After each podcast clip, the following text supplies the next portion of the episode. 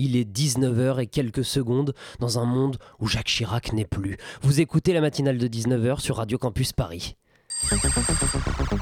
La matinale de 19h, le magazine de société de Radio Campus Paris.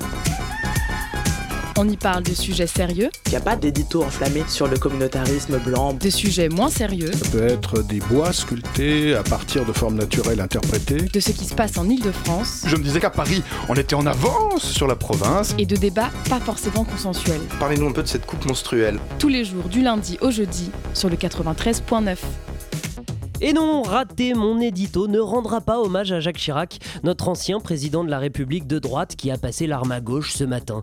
On ne parlera donc pas de manger des pommes, de refus d'intervenir en Irak ou encore d'emploi fictif dans cet édito, bande de cuistres. Aujourd'hui, mes petits faquins, oui oui faquins, vous avez très bien entendu, mon édito portera sur les insultes. Car oui, nous avons un très gros problème avec les insultes dans ce pays. On a pu le constater dès la vraie rentrée, pas celle de septembre, non, celle d'août avec la reprise de la Ligue 1. Les supporters, ces gens qui ont le raffinement d'une raffinerie de pétrole, ont refusé d'arrêter les insultes homophobes dans les stades. Ah oui, parce que vous comprenez, PD, bah, c'est pas homophobe, c'est devenu une insulte courante. Et puis, c'est la même chose pour éloigner les enfants du poste, pute ou sa variante fils de pute, mais aussi pour enculer. Ce qu'ils ne comprennent pas, c'est que les mots sont les corps du temps. Alors, si nous voulons, alors, si nous voulons changer notre temps, changeons nos mots. En 2019, ça y est, beaucoup de gens ont largement commencé à accepter et réfléchir sur des sujets aussi importants que l'homosexualité l'homosexualité, la place des femmes dans notre société ou encore la prostitution. Les supporters doivent alors comprendre qu'ils freinent ces prises de conscience en tirant la langue vers le bas. Trouvons des insultes qui sont vraiment des insultes, avec de vrais termes péjoratifs. Un peu de créativité, s'il vous plaît. Dites ta mère regarde ces news, ton père vote Dupont-Aignan, ou encore le terrible tu as la même coupe de cheveux que Boris Johnson. Mais par pitié, utilisez des insultes de votre temps. Rangez donc les enculés avec les fripons, les putes avec les godiches et les pédés avec les gougnafiers dans les caves obscures des insultes du passé que personne n'ouvre plus, à part Gilbert Collard.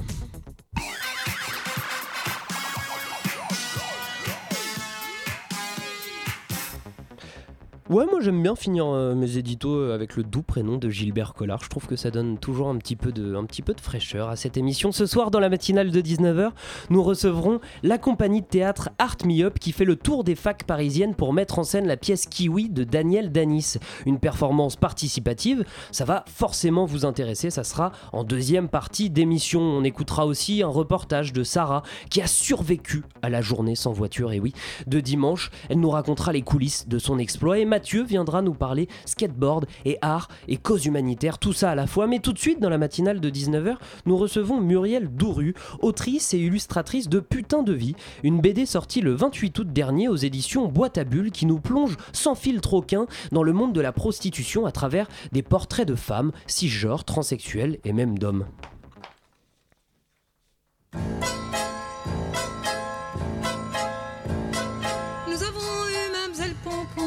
Avons eu la grosse Charlotte, Nini de Vannes et la Zonzon, qui arrosait chaque soir sa motte au cognac et au marsala, au cognac et au marsala. Nous avons eu Marie Ficelle, qui revenait de Douala, qui revenait de Douala, et qui ch'touillait le colonel. De jolies putes vraiment, et un vraiment bien beau bordel. Même Kadaka, ça je peux le dire, il n'en avait pas de pareil. Il n'en avait pas de pareil, il n'en avait pas de pareil. Bonsoir Muriel Doru, merci d'avoir accepté notre invitation. Bonsoir, c'est un plaisir. Et bonsoir aussi à Sandra qui va mener cette interview avec moi. Bonsoir.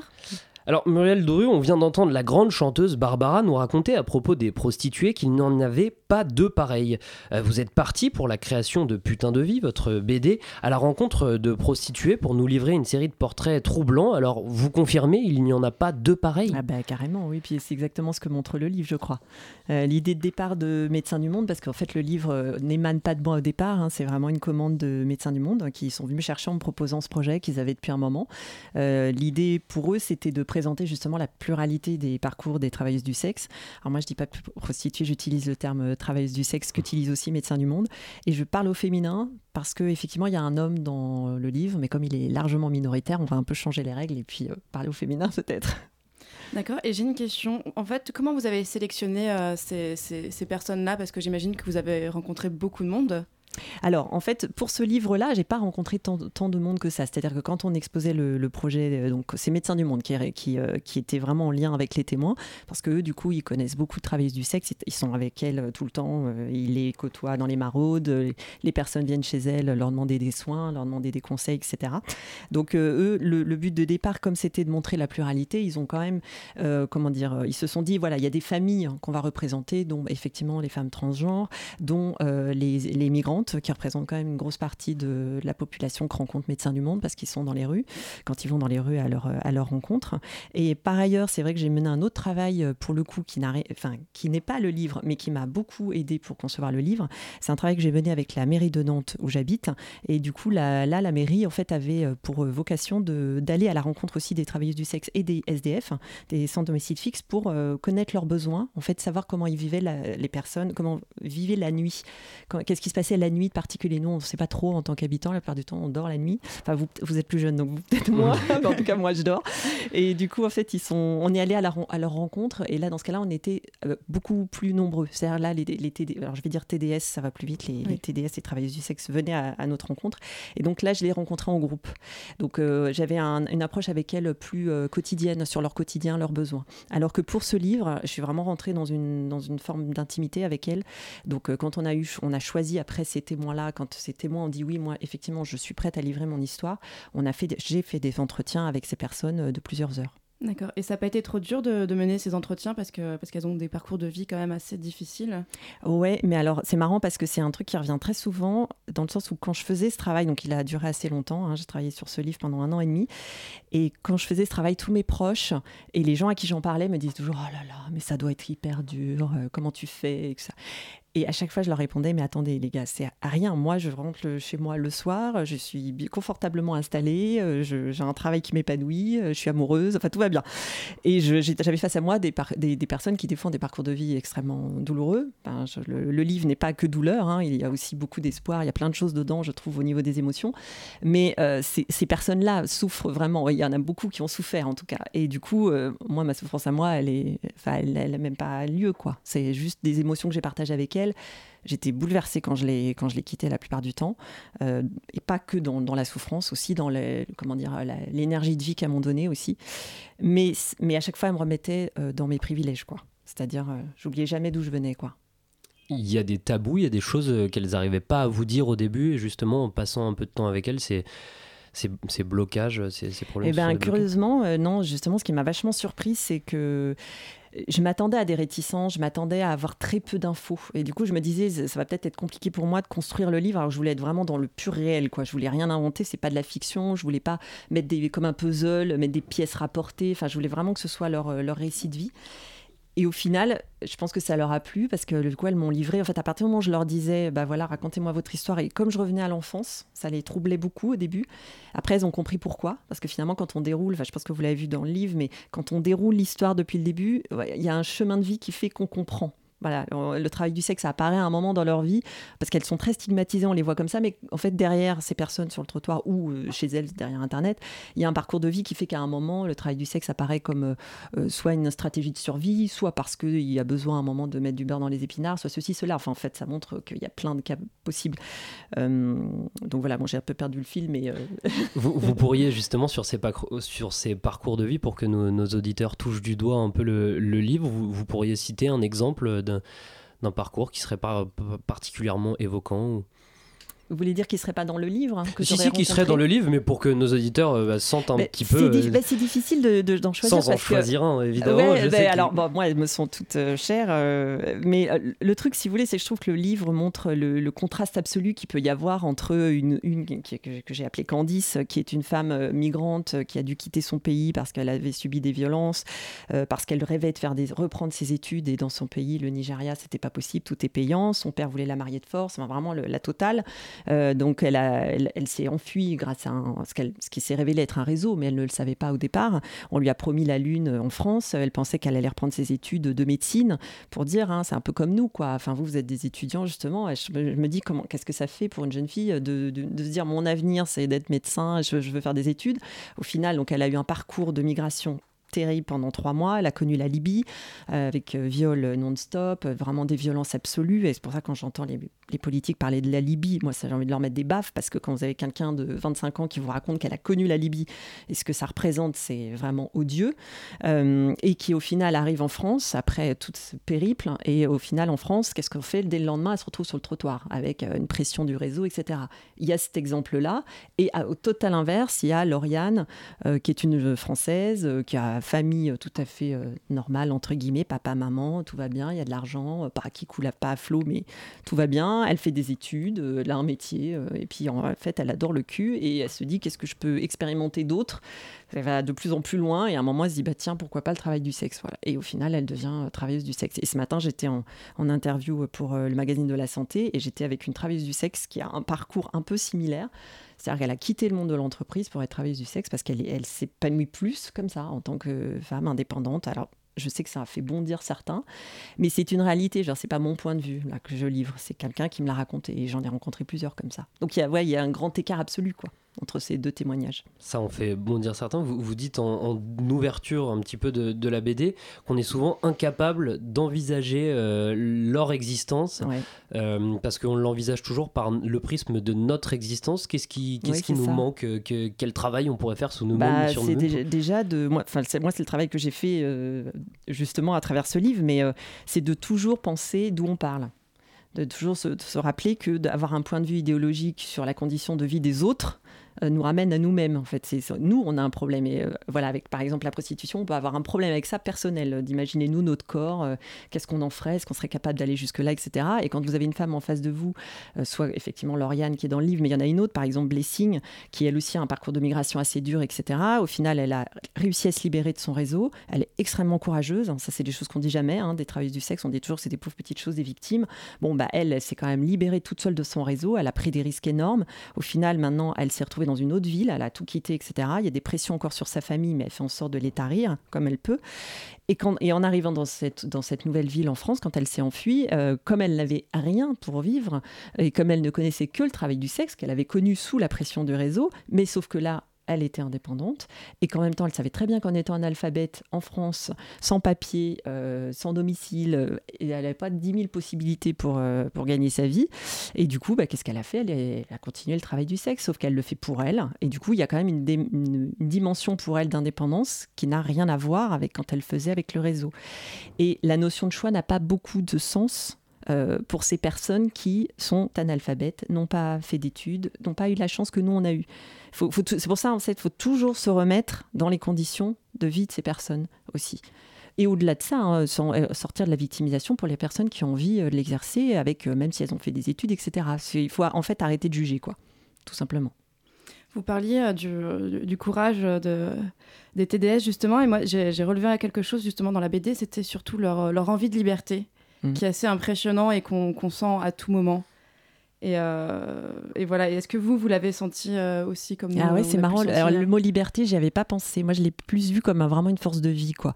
Ce qui m'a vraiment surprise pour beaucoup, c'est euh, cette espèce de pulsion qu'elles ont envie de juste d'avoir une vie meilleure, quoi. Et qu'est-ce qu'elles font à un moment? Bah, Peut-être ça va être le, travail du sexe pendant quelques mois, ou alors ça va durer parce qu'il n'y a pas d'autres possibilités, ou elles vont, voilà, ça, ça, ça va leur aller comme, comme activité, ou, ou parce qu'elles peuvent pas faire autre chose. Après, la notion de choix, encore une fois, c'est par exemple euh, il y en a une aussi qui m'a, moi, qui m'avait un peu bouleversée parce qu'elle m'avait dit, euh, et je l'ai mis dans le livre d'ailleurs, mais euh, elle m'avait dit, moi là, en ce moment, je suis en train d'attendre pour avoir un poste dans un abattoir de poulet. Voilà, et donc ça voulait dire que pour elle, le fait de pouvoir sortir de travail du sexe qu'elle veut absolument quitter, pour le coup, elle, sa seule option, c'est de travailler dans un abattoir de poulet. Je pense qu'il n'y a pas beaucoup de gens qui ont envie de travailler dans un abattoir de poulet. Moi, je suis végétarienne depuis 19 ans. pour moi, ce serait l'enfer, quoi. Et du coup, j'avais cette personne qui me disait, voilà, ces deux options de vie, c'est le travail du sexe ou, le, ou l'abattoir de poulet. Donc la notion de liberté, je ne je l'ai pas sentie tout le temps. Par contre, ce que j'ai senti, c'est l'envie de se battre, quoi. Oui, euh, l'envie de se battre et la notion de, liberté, je, l'entendais euh, dans le sens euh, se, libérer de, des pressions qu'elle pouvait subir, se libérer d'un environnement ah familial. c'est, vraiment de sortir d'une situation dans, laquelle elles mm. sont. Mm. Bon, après, pour la liberté du, du, travail du sexe, c'était surtout le parcours de Lauriane, je pense. Mm. Mais pas que, parce qu'il y a Blessing aussi, qui est une ancienne, une ancienne migrante et pourtant qui a trouvé une forme de, de liberté euh, comme ça. Hein. Mais... Être indépendante. Ben oui.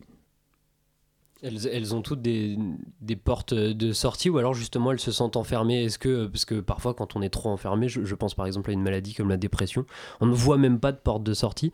Euh, est-ce qu'elles ont, est-ce qu'elles vous ont toutes parlé d'espoir ou alors est-ce qu'il y en avait pour qui c'était bah, Encore une fois, ça dépend comment elles vivent euh, leur situation actuelle en fait. Entre celles qui euh, sont contraintes par un, par un réseau depuis plusieurs mois ou depuis plusieurs années ou qui viennent juste d'en sortir, il y a un espoir énorme évidemment de faire autre chose. La plupart aimeraient bien, mais c'est pas le cas de tout le monde. Il y en a qui, ça, à qui ça convient. Donc, elles, pour le coup, il n'y a pas vraiment d'idée de sortie, en fait. Euh, voilà, c'est une activité qu'elles ont trouvée qui leur convient. Par contre, pour celles qui sont, par exemple, les migrantes, euh, à qui euh, la, loi de 2016 a promis le parcours de santé, le parcours de santé, pardon, le parcours de sortie de la prostitution, au final, c'est une, c'est une possibilité qui est quasiment jamais appliquée. Donc, en fait, c'est un peu un mensonge de dire qu'on lutte contre la prostitution, parce qu'il faudrait lutter contre la prostitution. En vérité, si on veut vraiment euh, agir contre la prostitution, mais qu'on ne, on ne, on met pas d'argent, on leur permet pas du tout de faire autre chose, c'est un vœu pieux. En fait, c'est un peu absurde de se dire ah oui, je suis contre la prostitution. Oui, c'est très bien. Moi, je suis contre aussi pour quand les femmes sont obligées, quand elles sont euh, victimes de réseaux. Euh, moi aussi, hein, je suis la première à être bouleversée. Je les ai assez entendues pour le savoir. Mais euh, ça suffit pas d'avoir juste un positionnement comme ça. Est-ce qu'on peut rappeler peut-être pour nos auditeurs la, loi de 2016 parce qu'elle La loi de 2016, oui, dans les grandes lignes, hein, évidemment. Alors, bah oui, moi je la connais de toute façon dans les grandes lignes. Dans les grandes lignes, en fait, elle pénalise les clients. du coup, et, et, avec ça, il y a effectivement ce qui s'est installé, le, soi-disant parcours de sortie. Mais alors, euh, la loi qui pénalise le client, donc ça veut dire, bah, ça, ça, dit clairement ce que ça veut dire. Hein. Ça veut dire que maintenant, les clients, s'ils vont voir euh, des TDS dans la rue, ils sont possiblement, euh, ils, peuvent se prendre une amende. et le parcours de sortie qui est, censé être donné enfin, c'est une possibilité, soi-disant, pour celles qui prouvent qu'elles ont arrêté le travail du sexe. Donc déjà, elles doivent prouver pendant, que pendant des mois, elles ne font plus ça, sachant que la plupart donc, sont migrantes, etc. Donc déjà, je ne sais pas trop comment elles survivent. Oh, hein. Quelle preuve euh, il Alors, et en plus, il y a un espèce de jugement moral qui, qui leur dit euh, il faut que tu prouves que tu le fais plus.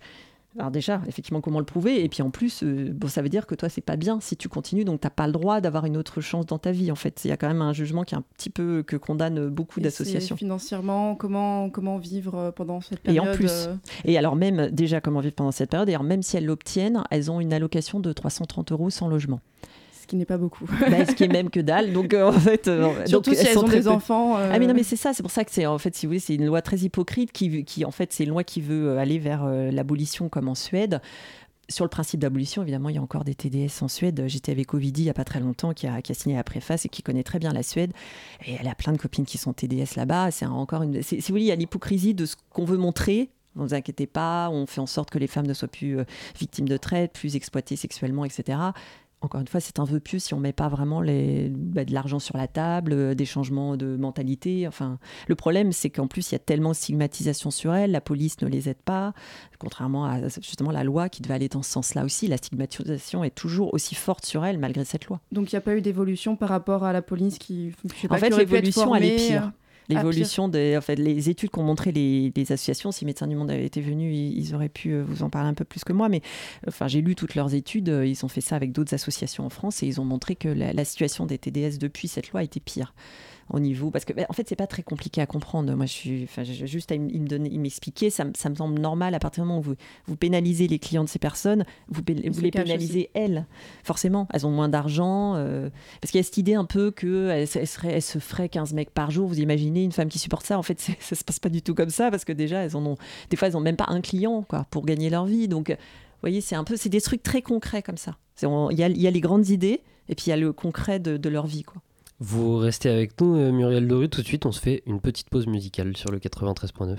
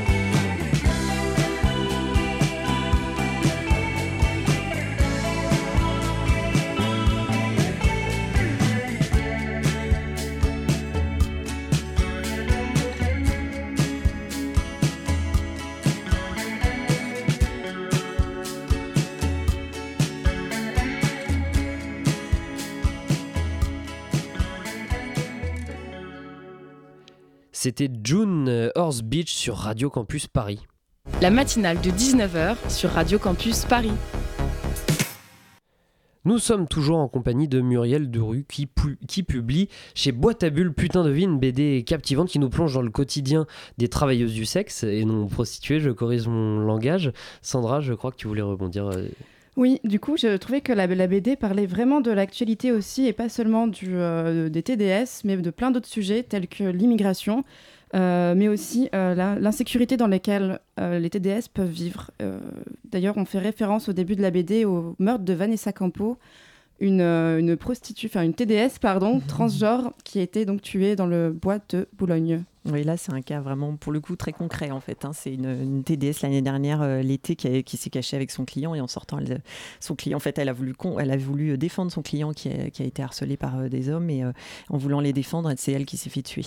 donc là, bah, là, il y a plusieurs cas. Hein. Il y a le fait, effectivement, l'insécurité dans laquelle elles vivent, le fait qu'elles se planquent, et le fait qu'elles se planquent avec leurs clients, et le fait aussi de la transidentité qui rajoute encore une forme de stigmatisation. Et il y a deux, femmes trans dans le livre. Et ce qui est intéressant, c'est de montrer, peut-être hasard qu'elle soit deux, comme c'est beaucoup par rapport à 10, témoins. Euh, mais ce que ça montre, c'est qu'en fait, la stigmatisation des, des femmes trans fait qu'elles ont pas beaucoup de possibilités, elles aussi, euh, de, choix de vie, entre guillemets. Et euh, c'est vrai que certaines sont TDS justement parce que c'est aussi une possibilité pour elles de, gagner de l'argent, quoi, tout bêtement, parce qu'elles sont rejetées. Euh, par exemple, il y en a une, Georgia, dans le livre, qui espérait rouvrir un, salon de coiffure, parce qu'à la base, elle est coiffeuse et on lui a refusé ses crédits. Et alors qu'elle pensait faire le travail du sexe juste quelques mois, le temps de s'en sortir, et parce qu'elle elle débarquait sur le continent européen. Et au final, bah, elle a continué parce qu'il n'y a pas d'autres possibilités, quoi. Donc c'est encore une forme de stigmatisation. Dans, dans des pays où l'homosexualité n'est pas pénalisée comme, euh, comme l'Allemagne, la, loi encadre mieux ou il y a quand même des, dérives euh Alors le travail du sexe, ouais, n'est pas pénalisé. Le, non, j'ai dit. L'homosexualité, heureusement, n'est pas, pénalisée. Je m'embrouille avec les mots de mon édito. C'est pas grave, parce qu'il tout ça, là, il y a beaucoup d'infos. euh, ouais, alors après, moi, j'ai pas une expérience sur l'Allemagne. Je, je, ne sais pas. Par contre, ce qui est intéressant, c'est que je viens juste de finir le livre d'Emma Becker. Je sais pas si vous en avez entendu parler, mais qui est justement une, écrivaine française qui a travaillé dans un bordel euh, de Berlin, de Berlin pendant, euh, pendant deux ans et demi, donc qui est sorti justement en même temps que mon livre, et moi, je viens de le finir. Donc aussi, c'est un éclairage très, très singulier. Quoi. On s'attend pas du tout à ça parce que bah, elle a plutôt bien vécu l'expérience, elle l'a voulu et, euh, et, elle raconte. Enfin, moi, je vous conseille le, roman euh, qui est assez prenant. Euh, rien à voir avec mon livre parce que moi, c'est vraiment des récits de vie. Il y en a plusieurs. Elle, c'est une expérience personnelle qui en dérange beaucoup, hein, parce qu'elle a un point de vue qu'on n'entend quasiment jamais, qui se retrouve aussi dans mon livre, mais qui est, plus minoritaire. Et euh, c'est voilà, c'est un, autre point de vue sur ces questions-là. Et elle, visiblement, bon, bah, ça lui, allait, quoi. Mais après, ce qu'elle raconte aussi, c'est qu'il y a d'autres types de maisons closes qui n'ont rien à voir avec elle, ce qu'elle a connu. De toute façon, on ne peut pas euh, te dire, euh, super, le travail du sexe, c'est un travail comme un autre pour tout le monde. Enfin, évidemment, c'est pas, pas du tout ça. L'idée, c'est juste de changer le regard, d'être moins dans la stigmatisation et surtout d'aider les personnes en fait, celles qui le veulent en tout cas, de foutre la paix aux autres, voilà, celles qui s'en sortent bien et, qui ont envie d'exercer comme ça. Ce que je vois pas en quoi nous on devrait. Par exemple, il y a un moment dans le livre, je sais pas si ça vous a parlé, mais moi c'est un des moments les plus forts que j'ai vécu, où justement avec Blessing dont je parlais tout à l'heure, et à un moment elle venait de me raconter euh, euh, une violence qu'elle avait subie très grave avec euh, un de ses clients et que j'ai mis en scène d'ailleurs dans, son récit. Et, et comme elle, elle, venait de me raconter ça, moi en tant que femme, je lui ai dit mais c'est pas possible, comment tu peux supporter ça? T'as pas envie d'aller faire des ménages? Et elle m'a regardée et elle m'a dit mais jamais de la vie. Et, je me souviens, encore une fois par rapport à tout à l'heure, je, me suis rendu compte que je parlais avec, avec moi. En fait, c'est mon corps qui disait, mais, ou, mon psyché, quoi, qui disait, ma psyché qui disait, mais va faire, moi je préférais peut-être faire des ménages. En fait, j'en sais rien, mais j'ai l'impression que je préférais faire des ménages, mais elle non, parce qu'elle m'explique que d'aller bosser euh, comme une tarée pour un, pour, pour un patron, pour être payé 3 francs 6 sous, ça ne lui va pas, qu'elle trouve plus d'indépendance comme ça. Mais, c'est, mais vous voyez, ça demande quand même un travail, euh, il faut vraiment se déconstruire quoi, pour entendre ces choses-là, parce qu'on n'est pas habitué à, du tout à ça. Et pour vous aider à ce travail, vous, êtes allé euh, donc faire des maraudes avec, euh, avec euh, Médecins du Monde. comment ça s'est passé? Donc vous nous aviez dit que vous avez contacté et après vous alliez quoi? Chaque soir Oui, alors c'est vrai qu'il disait dans, par rapport au livre que c'est grâce aux maraudes que j'ai conçu le livre. En fait, pas vraiment. Les maraudes ont été un plus et j'ai fait ça pour justement m'immerger un peu plus dans le milieu de la nuit et comprendre, avoir un autre regard sur leur situation. Parce que c'est pareil, vous avez la personne qui vous raconte son récit de vie, mais quand vous allez la nuit, donc, bah, pour vous raconter, vous êtes dans un bus, enfin, c'est pas un bus, c'est une espèce de mini-car, euh, un camping-car en fait. Mmh. Et on, part la nuit, on part vers euh, assez tard, euh, vers 22, trois heures. Et jusqu'à 2 heures du matin, on tourne, on, va à leur rencontre. En général, elles sont assez heureuses de nous voir parce qu'on apporte de la chaleur. Elles vous connaissent? Alors, elles connaissent le bus, mmh. ouais, quand elles le voient, enfin le camping-car, quand elles le voient. C'est pas, pour le coup, c'est pas médecin du monde parce qu'en fait, chaque médecin du monde est, est, réparti sur toute la France, mais après, il y a plein de mini-associations. Enfin, non, c'est pas mini-associations, c'est des associations de villes. Et par ville, en fait, il y a des maraudes organisées. Et là, j'étais avec l'association Paloma à Nantes, euh, qui, a aussi, qui est aussi à l'origine du projet parce que je suis nantaise, c'est comme ça que ça s'est fait. Et donc j'allais avec eux et donc on va, euh, on, part avec ce, camping-car euh, dans la nuit. C'est assez troublant parce qu'on les voit, elles sont. Donc là, je vous parle vraiment de. Là, on parle du travail du sexe de rue, de nuit, hein, ce qui est encore un autre cas. C'est autre chose que les femmes sur. Il y en a plein. voilà, c'est vrai que là, moi, j'étais dans, dans, ces situations-là. On parle pas des femmes qui sont chez elles derrière Internet, dans d'autres conditions. Là, on parle de femmes qui sont migrantes, qui n'ont pas de papier la plupart du temps, qui sont dans des conditions extrêmement précaires, qui sont souvent très jeunes et euh, bon, et là, je peux le voir. Enfin, je l'ai vu de mes yeux, quoi. C'est vraiment ces personnes-là qu'on voit, sur les, trottoirs la nuit. Et c'est assez fort parce qu'elles sont. Euh, bah, c'est très troublant de voir des femmes euh, habillées de cette façon dans une telle vulnérabilité, finalement. Donc euh, c'est ouais, c'était c'était assez intense. Et puis après on les faisait, on les faisait, on les fait rentrer et puis on discute. Et là par contre, bah vous êtes comme avec tout un chacun, on rigole, tout ça. Puis après, bah, on, les laisse et on, et on rentre chez soi, quoi. C'est pas trop dur de les laisser justement? Si, si, si bah, c'est pour ça que j'ai commencé comme ça le livre. Ouais. C'était un peu un moment assez émouvant. Mais encore une fois, là, c'est vraiment le, côté euh, dramatique de, de, de, sûrement les pires. quoi. C'est la, situation des migrantes euh, sans papier, qui, en plus, avec la situation de, de la, le livre parle bien plus que du travail du sexe. Il parle aussi de la migration et par de la transidentité. Mm. Mais sur la question des migrants, moi je trouve que c'est aussi, il y a beaucoup à creuser parce qu'on voit très bien en fait euh, quand on parle des migrants comme d'une masse qui censée, qui se serait, qui arriverait comme euh, un envahisseur, euh, les gros méchants et tout. Et en fait, vous avez une migrante ou un migrant qui vous raconte son, son histoire et là vous êtes juste ému aux larmes et vous vous rendez compte de ce que ça fait et de ce qu'ils ont dû subir pour espérer une autre vie, quoi. Donc ça change tout le regard. Il y a d'autres conséquences, j'imagine, derrière. Est-ce qu'il y a des, graves problèmes de, santé ou peut-être euh, d'addiction à certaines drogues ou Eh bien, ça, curieusement, c'est vrai que la, notion de drogue, par exemple, elle est quasiment pas arrivée dans les, dans les témoignages que j'ai reçus. Alors que ça fait partie aussi des gros clichés, euh, je m'attendais à ça à fond et pas du tout. D'ailleurs, je ne l'ai pas représenté quasiment. Et même à chaque fois, les deux fois où j'en parle dans le livre, c'est les clients. Une fois, c'est le client qui veut euh, donner de la drogue à la TDS qui dit non, à ses Blessing qui dit non. Et l'autre fois, c'est le garçon, Louis, qui se prostitue, euh, en, qui a commencé en France et qui maintenant est en Angleterre, qui s'est professionnalisé vraiment. Lui, il a trouvé euh, son équilibre aussi. Et qui, lui, pour le coup, euh, en se professionnalisant, je sais que ça choque beaucoup de gens, mais il, a, il est devenu végétarien, il a, il a fait de la méditation, il a arrêté les drogues, il a arrêté de boire. Enfin, c'est comme si, voilà, il est devenu hyper sain au moment où il s'est dit, je vais devenir travailleur du sexe professionnel. C'est encore une chose qu'il faut entendre, quoi.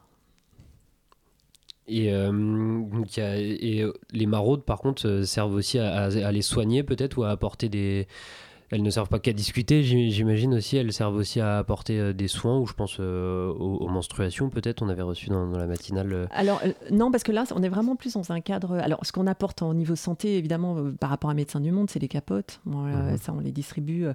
Si, non, c'est plus un, moment où par contre on les renseigne aussi au niveau associatif, on leur dit, voilà, vous avez des droits, vous avez des possibilités de venir si vous avez des besoins. Il y a vraiment, ça permet de faire un contact aussi, parce que des fois, tout d'un coup, il y a une jeune femme qui, qui débarque, que, mhm. que Paloma, en Nantes par exemple, n'avait jamais vu. Euh, donc ça permet de faire un lien, de dire coucou, on existe, euh, si vous avez besoin, vous pouvez venir nous voir. Et ça permet effectivement de régler euh, des, des problèmes de grossesse non désirée, par exemple, mhm. des choses comme ça pour des migrantes qui débarquent et qui des fois sont enceintes. Donc oui, effectivement, de, toute façon, c'est le but de Médecins du Monde, c'est la santé au départ. Hein. Mhm. Donc c'est pas pour rien qu'ils s'intéressent à ces personnes-là, parce qu'elles sont particulièrement vulnérables, donc forcément, elles ont des problèmes de santé, a priori plus que nous, puisqu'elles sont plus précaires, quoi, tout simplement. Et est-ce que vous avez croisé le, chemin parfois des passeurs ou des gens, des gens qui les emploient ou des... Non, parce que déjà, il n'y a pas forcément toujours un passeur, il n'y a pas toujours forcément un réseau derrière. Hein. Il y a aussi des femmes qui sont dans la rue euh, pour leur compte. Donc voilà, c'est pas. Faut, faut vraiment sortir de l'image un peu d'épinal avec euh, la, rue Saint-Denis. Vous voyez, c'est, c'est, ça marche pas comme ça. En fait, la, la, prostitution a beaucoup changé. Il y a aussi Internet, toute une un travail du sexe qu'on ne voit jamais, qui est, qui est dans les dans les appartements euh, et via Internet seulement. Donc donc non, pas, pas spécialement. J'ai oublié votre question, excusez-moi. non, non, non, non, ma question, je pense que on, peut aussi, la, prostitution peut changer, elle peut changer par le langage. Euh, on peut finir par, par, expliquer pourquoi on dit euh, travailleur du sexe et euh, mm. travailleuse du sexe et, pas ouais, c'est une bonne question. J'en parlais un petit peu en, en édito, mais qu'est-ce que, ça, qu'est-ce que ça change mais C'est une bonne question. Bah, vous parliez des mots, ouais, ça c'est vachement intéressant. parce que moi aussi, au début, il a fallu que je m'habitue à dire travailleuse, en plus c'est, assez long à dire. en fait, c'est, c'est, c'est exactement ce que vous disiez dans votre édito, c'est-à-dire que la stigmatisation du mot prostituée, euh, la, volonté d'en faire une activité euh, professionnalisante, finalement, c'est une façon de moins les stigmatiser. Et du coup, c'est un terme qui est utilisé par euh, la plupart des organisations de, santé mondiale, dont l'OMS, qui préconise, c'est pas évidemment une obligation, mmh. mais qui préconise d'utiliser ce terme pour moins les stigmatiser. Voilà. Après, je sais que ça choque beaucoup de gens parce qu'il y a le mot travail dedans, mais en fait, il faut le plus penser comme activité parce que finalement, malgré tout, c'est comme ça. Moi, ce qu'elle me disait souvent, euh, elle me disait, moi, je, je me considère travailleuse du sexe. C'est un terme, par contre, qu'elles utilisent beaucoup pour elles. Je les ai mhm. jamais entendu dire, je suis prostituée. C'est assez étonnant. Elle disait toujours, je suis travailleuse du sexe, euh, parce qu'elle me disait, bah, je gagne ma vie comme ça. Voilà. Et puis pour mieux comprendre du coup les, travailleurs du, les travailleuses du sexe et les travailleurs du sexe, euh, on, invite nos auditeurs à lire euh, donc euh, Putain de vie, une BD parue aux éditions Boîte à Bulles et disponible dans toutes les bonnes librairies. Merci Muriel d'avoir accepté notre invitation, d'avoir été avec nous pendant cette petite demi-heure. Merci également à Sandra d'avoir mené cette interview à mes côtés. Restez avec nous sur Radio Campus Paris tout de suite, un petit intermède musical.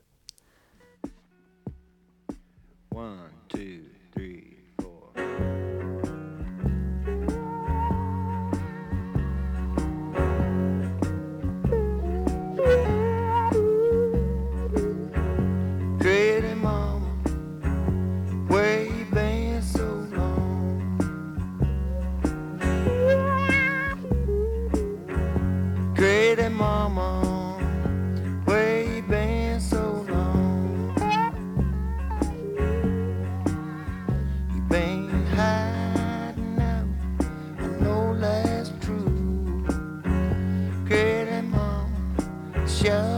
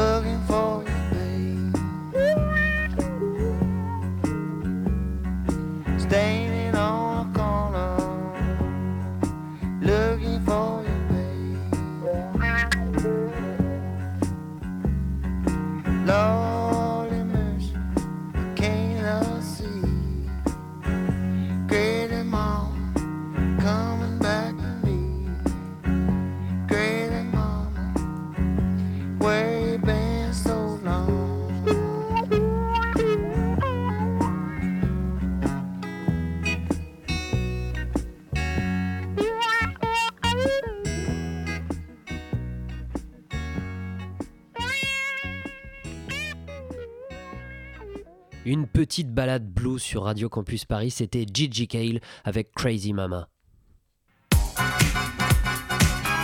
La matinale de 19h. Du lundi au jeudi sur Radio Campus Paris.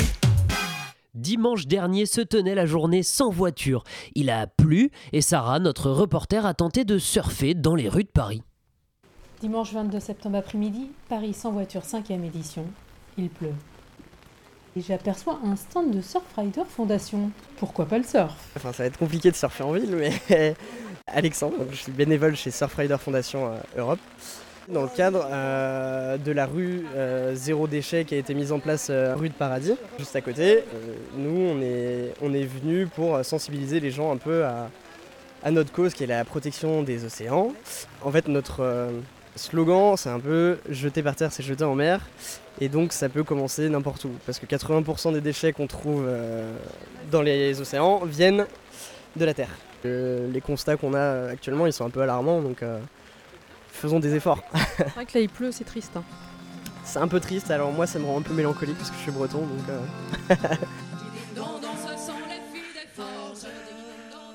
il y a plein d'associations du coin, il y a plein de gens qui font des trucs écolos, qui voulaient présenter leurs projets. Et, ben, les gens sont pas là, c'est normal. Ils sont, il fait mauvais. Euh, même si on a un bon parapluie, on sort pas. Hein. Ah, il y a une mouette là. Vous l'avez vu C'est pas plutôt un pigeon. Mince. J'ai pris mes, mes, rêves pour des réalités avec ce phare en, ligne de mire. Jean-Michel Vercouter, c'est la divagante, euh, la compagnie. Quelle que soit la façon de divaguer, on divague toujours. Euh, on a déliré sur l'eau depuis longtemps, enfin, et puis aussi on était un peu militants, surtout des océans, l'eau salée d'abord, puis après l'eau douce. Alors le phare, c'est en fait un magnifique phare euh, qui est sur une remorque qui fait une hauteur de... Euh... 4,50 m. 4 m. Ça lui permet de passer sous les fils de téléphone tout juste. Donc la journée sans voiture, euh, les phares ont le droit de circuler. Et je vous retiens, c'est pas une remorque, c'est une golfette. Donc les, journées sans voiture, les utilitaires de golf ont le droit de circuler. Voilà.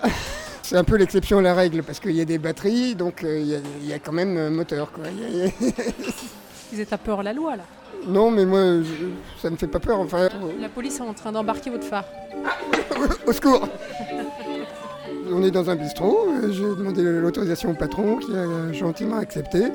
Et puis on recharge quoi, voilà. Et là on a fait un gros parcours, on est venu du Pré Saint-Gervais ce matin.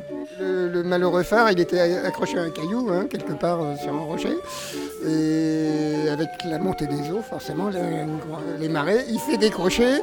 Et donc, il continue malgré tout à remplir sa fonction de phare, qui est d'alerter le dérèglement climatique à tout, le monde.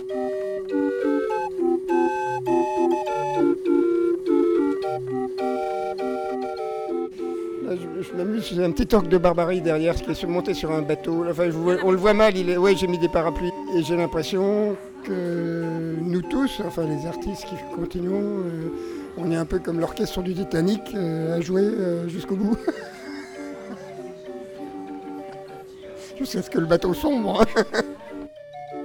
à part ça, euh, je suis un peu vieux, beaucoup plus vieux que vous. Je pensais jamais voir ça de mon vivant, c'est-à-dire le réveil de la jeunesse qui est actuellement. Ça, je pensais pas. Vous n'allez pas remettre l'orgue de Barbarie en repartant là pour faire un petit peu de Non, non, non, non. Ah si ça s'arrête de flotter, je peux vous jouer un morceau, mais. Il flotte là, il flotte.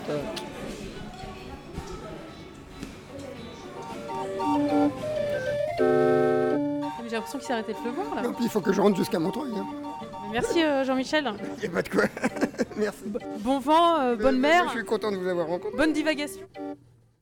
Merci à Sarah pour ce reportage, à Alexandre de Surfrider Foundation et à Jean-Michel de la divagante compagnie de nous avoir donné le goût de l'océan à Paris grâce au chant des biches cocottes et à l'amour et au printemps joué par Jean-Michel à l'orgue de Barbarie. Le Zoom, dans la matinale de 19h. Chaque soir, dans la matinale de 19h, coup de projecteur sur un projet culturel. C'est le Zoom et c'est présenté ce soir par Jules de la rédaction de Radio Campus Paris. Bonsoir Lucas, bonsoir à toutes et à tous. Euh, l'invité du Zoom de la matinale de 19h de ce soir, c'est Luc Dezel, qui est le metteur en scène de la compagnie Art Me Up. Bonsoir Luc. Bonsoir. Merci beaucoup d'avoir fait le déplacement dans nos studios. Euh, la compagnie Art Me Up est une compagnie de théâtre un peu particulière. Euh, vous vous décrivez en effet comme euh, participative et interdisciplinaire. Art Me Up est aussi jeune et son contenu correspond à un long travail d'expérimentation. Est-ce que vous pouvez nous parler de cette recherche expérimentale? Euh, oui, alors c'est une recherche qui a commencé il y a trois ans et qui était à l'origine en fait d'un questionnement sur le pourquoi euh, pourquoi faire du théâtre qu'est-ce qu'on ce qu'on voulait défendre euh, dans le théâtre et euh, et on a cherché en fait on s'est rendu compte qu'on voilà il y avait à l'époque beaucoup de très très peu plutôt de, de diversité sur les plateaux en tout cas dans les théâtres où on allait. Et alors je dis on parce que la question s'est posée avec Liliane qui est la dramaturge de la compagnie et on a souhaité aussi, on s'est rendu compte, il y avait beaucoup de personnes qui disaient ah oui non le théâtre c'est pas pour moi, j'ai pas les codes, etc. Et du coup on s'est vraiment questionné sur euh, bah, comment faire bouger euh, tout ça et euh, les projets participatifs, c'est-à-dire des projets où on intègre hein, des personnes qui n'ont pas forcément fait de théâtre auparavant et qu'on les accompagne petit à petit dans un processus de création. Vraiment, donc nous on impose un thème, mais après on les embarque et on a expérimenté ça parce que ça demande un petit peu de responsabilité quand même. Et euh, n'ayant jamais fait ça auparavant, on a expérimenté ça pendant trois ans. Pendant trois ans, c'est long. Qu'est-ce que vous avez fait euh, Est-ce qu'il y a eu plusieurs étapes? Euh, Oui, alors il y a la première année, on s'est plus questionné sur le type d'exercice qu'on pouvait mettre en place qui permettrait de, voilà, de, de donner des clés de base en fait aux, participants.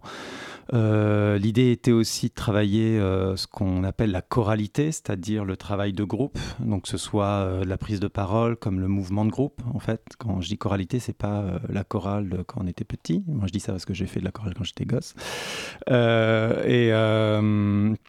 Et la deuxième année, alors on était là, sur sa première année, on a fait aussi, on s'est posé la question comment on travaillait des séances d'écriture. Voilà. Et en partant de, références, de tableaux, on avait travaillé sur Jérôme Bosch euh, à l'époque. Euh, la deuxième année, donc on avait euh, un, format un peu plus construit au niveau des ateliers. On a décidé en effet de se questionner sur les restitutions et comment on arrive à rendre public des matériaux qui sont un peu éparses et euh, comment on arrive à les euh, assembler, les construire. Et c'est comme ça qu'on en est venu à faire une sorte de performance, parce qu'on avait vraiment des matériaux très épars qui mm. se répondaient. Et la troisième année, ben ça, pour le coup, la troisième année, on ne l'avait pas décidé. Ce sont les participants euh, de la deuxième année qui nous ont au départ un petit peu forcé, puis après on s'est laissé forcer, euh, et qui nous ont demandé, ben voilà, avec tous ces matériaux, euh, pourquoi on n'écrirait pas carrément une pièce? Et donc on a en effet la troisième année expérimenté euh, l'écriture d'une pièce à partir des matériaux. Et on est aussi, du coup, on avait cet objectif à la fin de l'année qui était de, présenter une d'avoir une représentation vraiment de, de pièces. Alors du coup, à, l'issue de cette, de cette longue phase d'expérimentation et, et de d'essai, euh, vous avez choisi de monter la pièce euh, Kiwi euh, de Daniel Danis. Est-ce que vous pouvez la décrire en quelques mots? Oui, alors, alors le, point de départ, c'était on, voulait travailler sur le déterminisme ou le libre arbitre, voilà. Et avec Liliane, on aime énormément l'écriture de Daniel Danis, qui est une écriture qui est plutôt, il le dit lui-même, c'est un roman dit. Euh, donc on est beaucoup dans la narration et euh, dans de l'évocation. Euh, il y a il y a aussi du fantastique un petit peu dans cette dans son écriture de façon générale.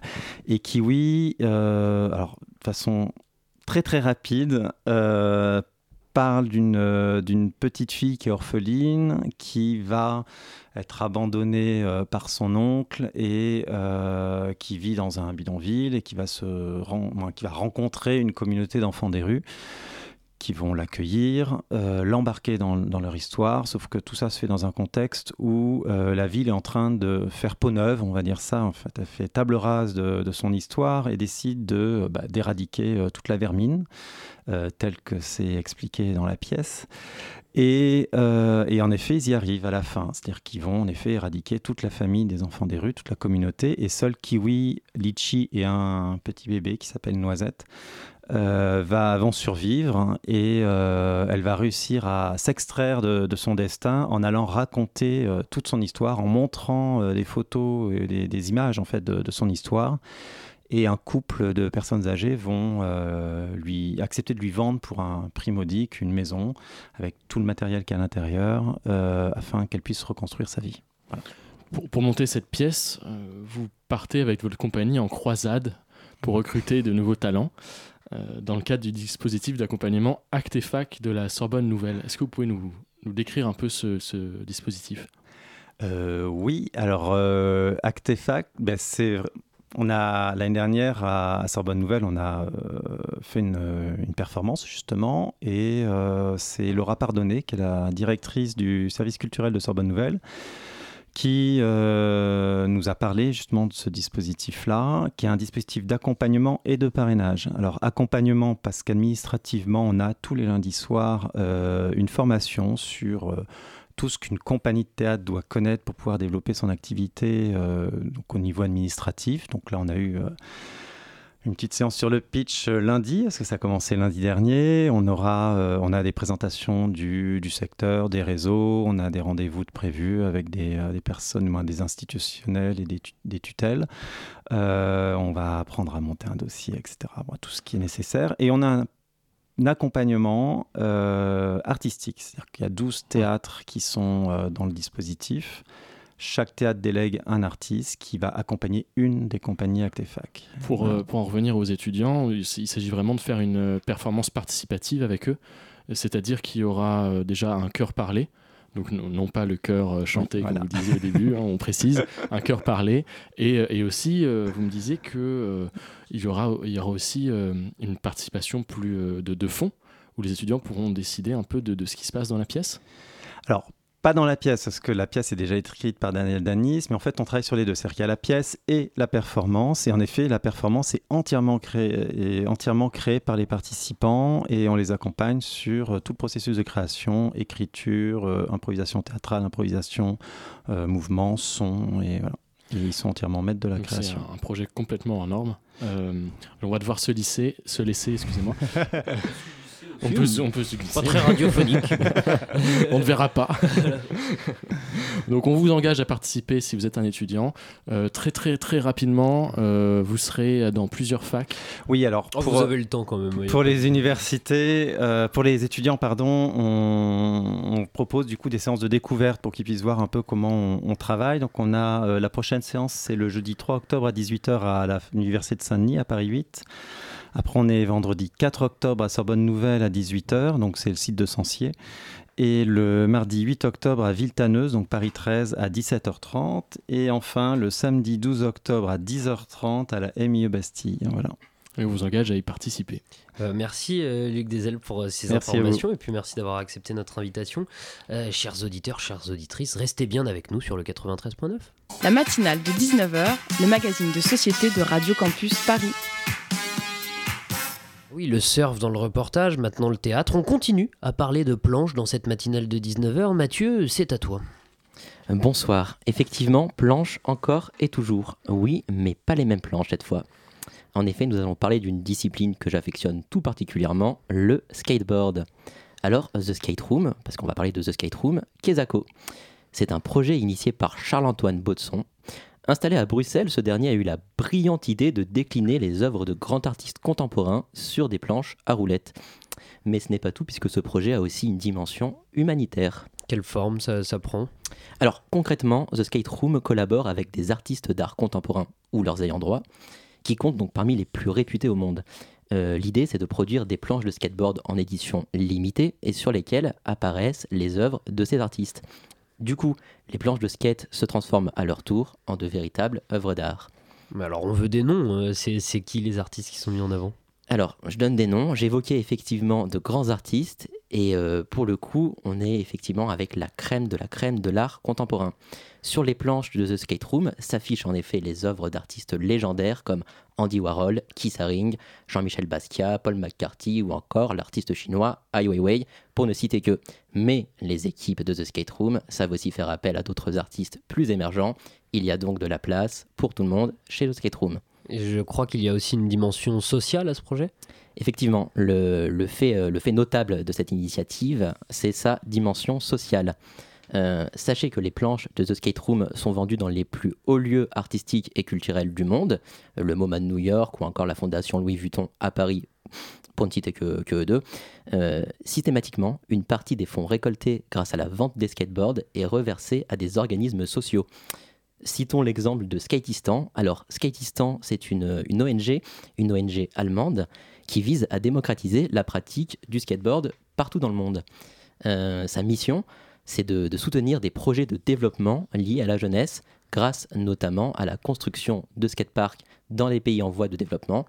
Euh, cette initiative, d'ailleurs, elle a vraiment su faire ses preuves hein, au, gré des, années, puisque l'association existe depuis maintenant plus de 10 ans et euh, elle cumule ben, autant de projets aux quatre coins du monde. Euh, c'est donc une, véritable croisée des mondes que nous propose l'aventure de Skate Room, une rencontre surprenante et tout à fait inattendue entre skateboard, action sociale et art. On adore, c'est tout pour moi. Eh ben, merci Mathieu pour cette euh, première chronique et longue vie à The Skate Room. Euh, il est venu le temps pour moi euh, de vous quitter, hein, de vous dire au revoir, c'est avec beaucoup de tristesse. Merci à Sandra pour sa co-interview, merci à Sarah et Mathieu d'avoir ponctué cette émission de leur douce voix. Merci à Jules pour le zoom et pour la coordination. Et bien sûr, merci à Tiffen pour la réalisation. On se retrouve un pas demain, puisque demain à 19h sur Radio Campus Paris, c'est Chablis Hebdo. C'est une émission bien différente, bien différente nous, la matinale de 19h, on se retrouve lundi, euh, même heure, même antenne, on ne bouge pas.